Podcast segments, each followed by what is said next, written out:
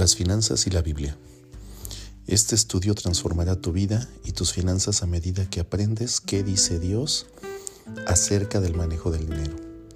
Este estudio es para todos, solteros, casados, jóvenes o viejos, ya sea que ganen mucho o ganen poco.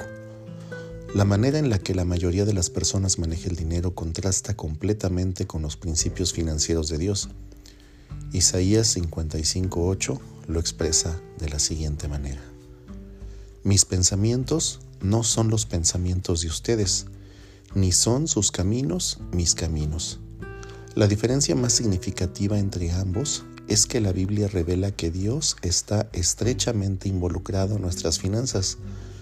Muchos no logran darse cuenta de ello, porque Él ha decidido ser invisible para nosotros y actuar en el ámbito sobrenatural invisible. Sin embargo, la forma en la que gastas tu dinero es un reflejo externo de una condición espiritual interna. Quizá te sorprenda saber lo mucho que la Biblia tiene que decir acerca de las finanzas. Más de 2.350 versículos abordan la manera de Dios de manejar el dinero y las posesiones. Más aún, el 15% de todo lo que dijo Jesucristo tiene que ver con el dinero, cómo lo percibimos y cómo lo manejamos. Y él hizo un firme hincapié en las enseñanzas de estas cosas por tres motivos.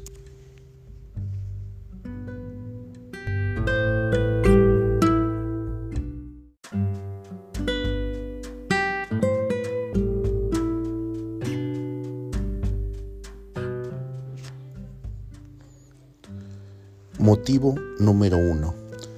La manera en que manejamos el dinero impacta nuestra comunión con Dios. Como te había dicho, más de 2.350 versículos en la Biblia hablan sobre las finanzas y las posesiones.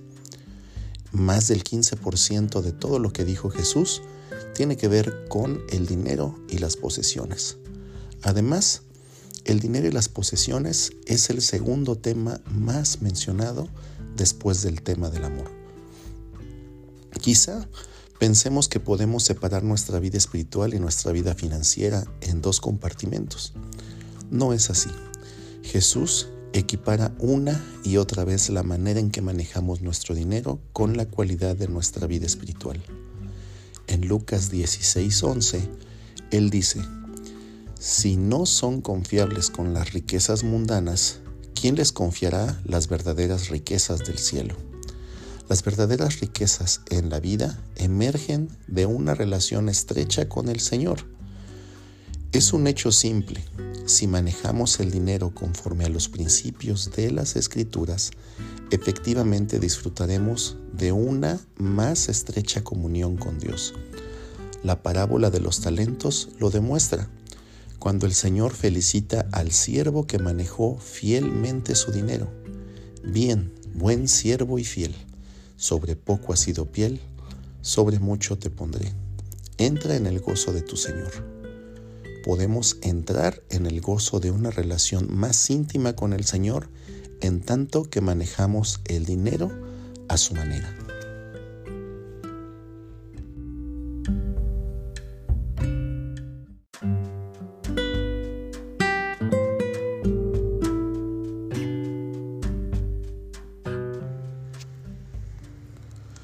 Segundo motivo. El dinero y las posesiones compiten con Dios por el primer lugar en nuestra vida. Puede que nunca lo digamos con tantas palabras, pero a menudo el dinero es uno de los principales competidores con Cristo por nuestro afecto.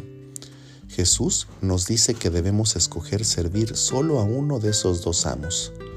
En Mateo 6:24 dice, Nadie puede servir a dos amos pues odiará a uno y amará al otro, o estimará a uno y menospreciará al otro. Ustedes no pueden servir a Dios y a las riquezas. Puede que usemos el dinero, es cierto, pero es imposible que sirvamos al dinero y a la vez sirvamos y amemos al Señor. Durante las cruzadas del siglo XII, los cruzados contrataban mercenarios para que combatieran con ellos Debido a que se trataba de una guerra religiosa, los mercenarios eran bautizados antes de luchar. Antes de sumergirse en el agua, sin embargo, los soldados tomaban su espada y la sostenían fuera del agua para simbolizar que Jesucristo no tenía el control de sus armas. Ellos reclamaban libertad para usar sus armas como ellos desearan. Lamentablemente, esto ilustra la manera en que muchos manejan hoy su dinero, como si sostuviese su billetera o su cartera fuera del agua. La actitud de ellos es, Dios, tú puedes ser el Señor de toda mi vida, excepto el área del dinero. Yo soy perfectamente capaz de manejar eso por mi cuenta.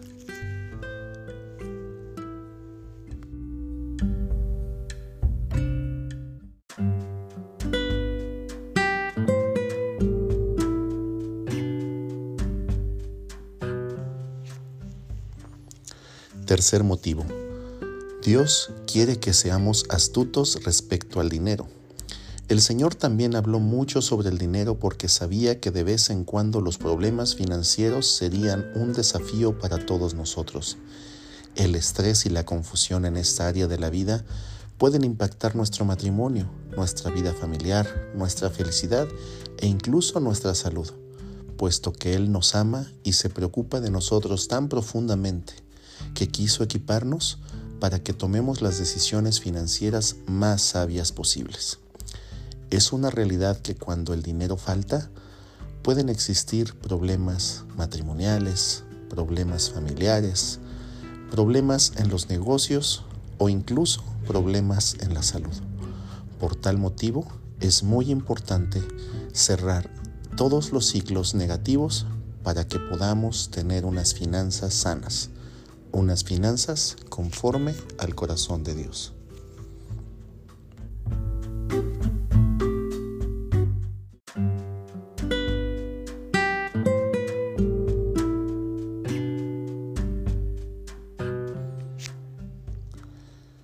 Ahora hablemos de la división de responsabilidades con respecto al dinero.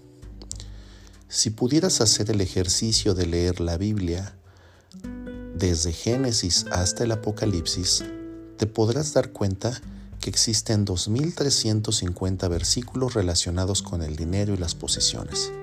Además, si pudieras ordenarlos por temas, te quedarás sorprendido por lo prácticos que son. También podrás descubrir un importante patrón o lo que podría llamarse una división de responsabilidades con respecto al manejo del dinero. En palabras simples, Dios tiene un rol y nosotros tenemos un rol. A medida que avances en ese estudio, quizá te sorprenderá aprender qué responsabilidades son de Dios y cuáles son las tuyas. También en este estudio descubrirás que aprender y aplicar la manera de Dios de manejar el dinero es un maratón más bien que una carrera de velocidad. En efecto, Adquirir sabiduría financiera es un viaje de toda la vida. Cuando aprendamos las responsabilidades de Dios y las nuestras, experimentaremos contentamiento, esperanza y confianza respecto a nuestro futuro financiero. Así que vamos a comenzar este maravilloso viaje.